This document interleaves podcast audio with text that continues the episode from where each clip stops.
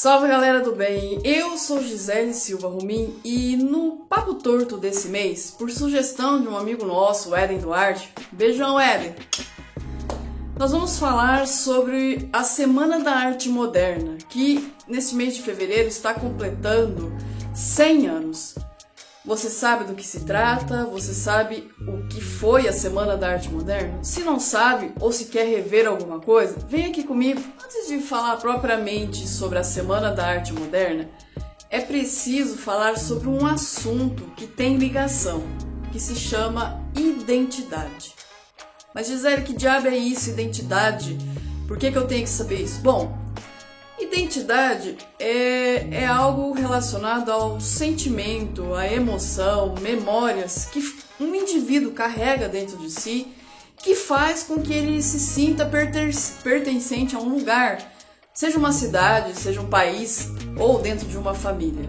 Quando os portugueses vieram para o, o, o nosso território, que hoje nós chamamos de Brasil, eu quero que vocês tenham em mente que ninguém pensava em construir um país grande, um país chamado Brasil. Muito pelo contrário, o país foi dividido em grandes latifúndios, chamados capitanias hereditárias, e entregue para determinados fidalgos para vir aqui fazer exploração, seja da terra, de minérios é, ou da, da natureza. Então, essas pessoas que vieram para cá é, no início, elas tinham o sentimento de pertencer a Portugal e estar aqui transitoriamente. E na medida em que houve o povoamento, não existia uma visão de pertencer a um país chamado Brasil. Essas pessoas, na verdade, elas se olhavam como pertencentes àquele pedaço de terra. Notem que se vocês forem estudar as rebeliões, sedições, as inconfidências que é, ocorreram no Brasil, não havia intenção dessas, dessas sedições, né, dessas rebeliões, de separar é, de Portugal para constituir um país em conjunto com os demais territórios aqui do Brasil colônia. Sempre era com o objetivo de emancipar a região em que se estava. Então, por exemplo, na Inconfidência Mineira, um dos objetivos era que Minas Gerais se tornasse uma república. Não havia a, a pretensão de separar o território Brasil de Portugal e constituir um país em apartado com todas essas regiões em conjunto. Para vocês terem uma noção de como isso era complexo, Dom Pedro II fundou o IHGB, o Instituto Histórico e Geográfico Brasileiro, com um objetivo justamente de é, difundir uma história única entre todos os territórios que compunham o Império Brasileiro justamente para tentar criar uma identificação né, das pessoas com o território brasileiro. Com a proclamação da República não houve é, algo muito diferente. É, o governo militar é, tentou de todas as formas criar identidades, uma identidade nacional a partir também é, não só da, da, da continuidade dos, dos trabalhos do, do IHGB, mas também por criar, por exemplo, heróis nacionais. Então aí surge o Tiradentes como um grande herói nacional, é, com aquela figura meio estilo Jesus Cristo, né?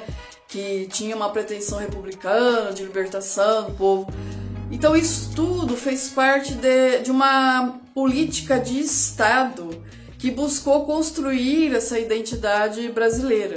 Aí você pode me perguntar por que, que esse assunto tem a ver com a Semana da Arte Moderna? Bom, é, o que acontece com a arte brasileira é que desde o do, do início, os artistas brasileiros eles procuravam, não procuraram criar algo que fosse tão genuinamente brasileiro. É, sempre havia busca de, vamos dizer assim, de fundamentos, de cópia ou, ou, ou de, de, de imitação da técnica europeia. Então é por isso que vocês que a gente vai ver, por exemplo, na literatura, um movimento chamado romantismo, onde o, o José de Alencar ele é um expoente com os livros onde ele procurava estabelecer os indígenas como heróis, né? É, não que não tenham tido, mas assim, é uma visão que ele dava completamente diferente da realidade que era enfrentada por, por, pelas populações é, indígenas que se viram dizimadas pela invasão europeia ou que foram obrigadas a se adaptar a, a essa, essa, a uma novo tipo de dinâmica social para poder conviver e sobreviver. A, a Semana da Arte Moderna, que aconteceu em 1922, ela tinha, ela, ela aconteceu dentro de um panorama, um panorâmica histórico muito interessante para o Brasil, porque até então, né, é, o Brasil ele havia sido um país muito agrário. E naquele momento havia, por conta da, da destruição da Primeira Guerra Mundial, o Brasil precisou fomentar o parque industrial é, para poder ter mercadoria circulando, porque não podia mais é, já fazer é, importações de produtos é, estrangeiros, já que o parque industrial europeu estava muito, muito danificado, muito destruído. Então surge é, dentro da, do panorama social e econômico uma nova elite para contrastar, né, que fez meio um, um contrabalanço aí com a elite agrária, que seriam os capitalistas, os industriários.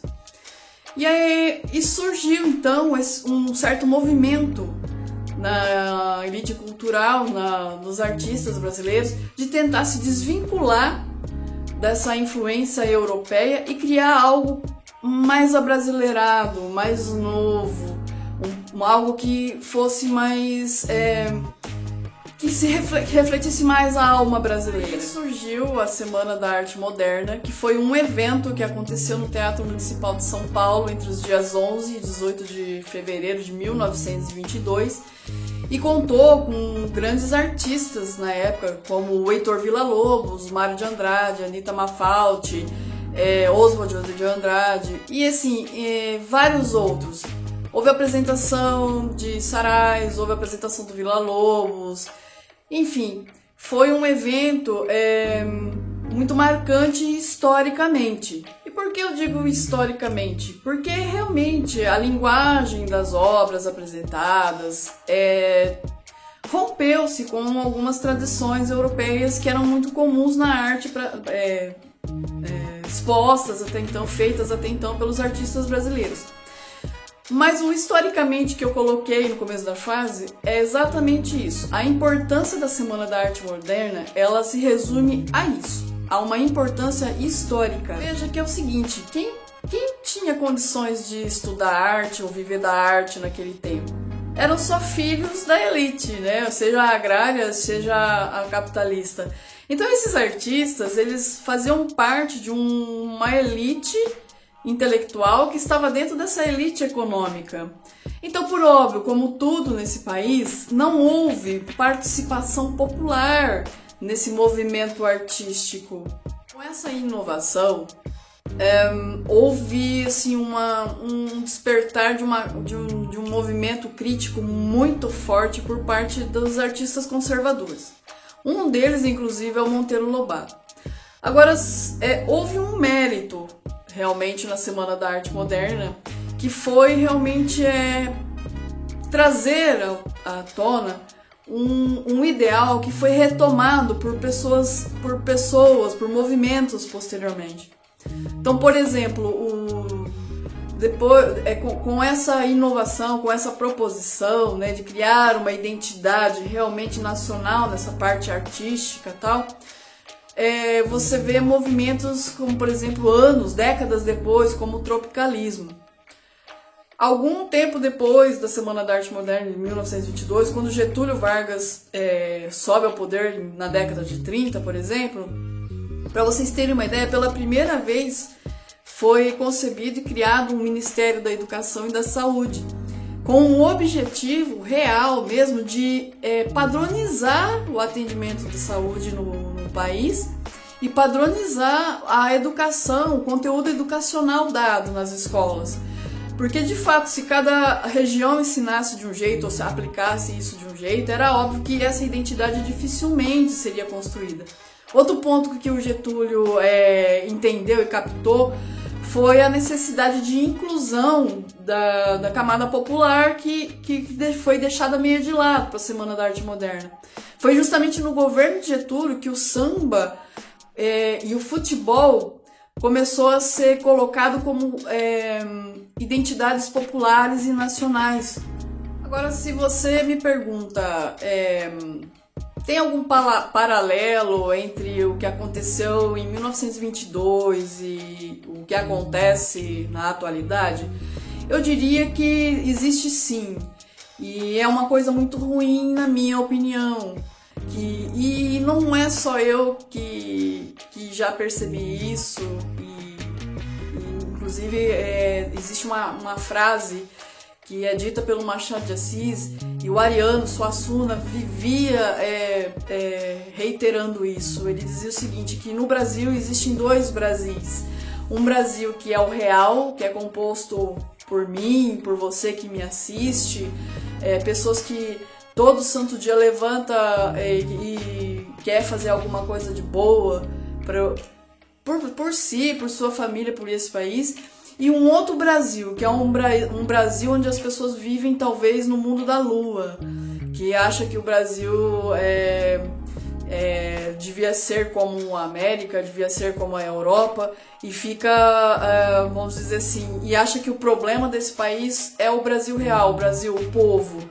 E por quê? Porque tudo que culturalmente é, é, feito no Brasil é muito estranho, é muito estranho no seguinte sentido: existe, é, é feito numa linguagem que parece que busca excluir o povo, como se o povo, nós aqui, os componentes do Brasil real, nós é, não tivéssemos capacidade de, de entender arte, de gostar de arte, de, de fazer e produzir arte.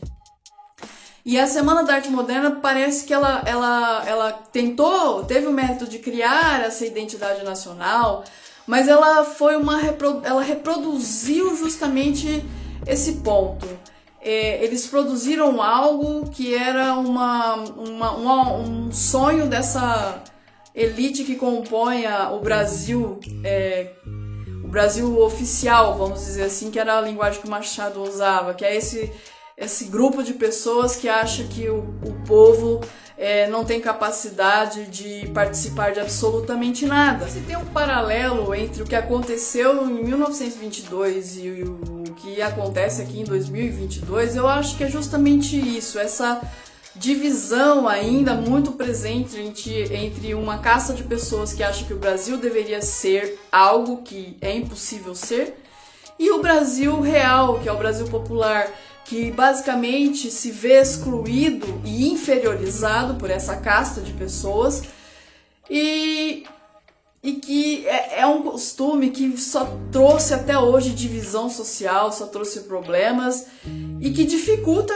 a criação dessa nossa identidade nacional. E aqui é aquela coisa, né? Se nós não nos unirmos e se nós não sabemos quem somos, se nós não aceitamos quem somos, como ir para frente dessa forma? Sei que eu já disse essa frase anterior aí várias vezes, mas é, é, é algo que é muito presente em nossa cultura. E eu espero que você tenha gostado desse assunto. É, se você tiver alguma sugestão, eu estou aberta. Me chame aí nas redes sociais, ok?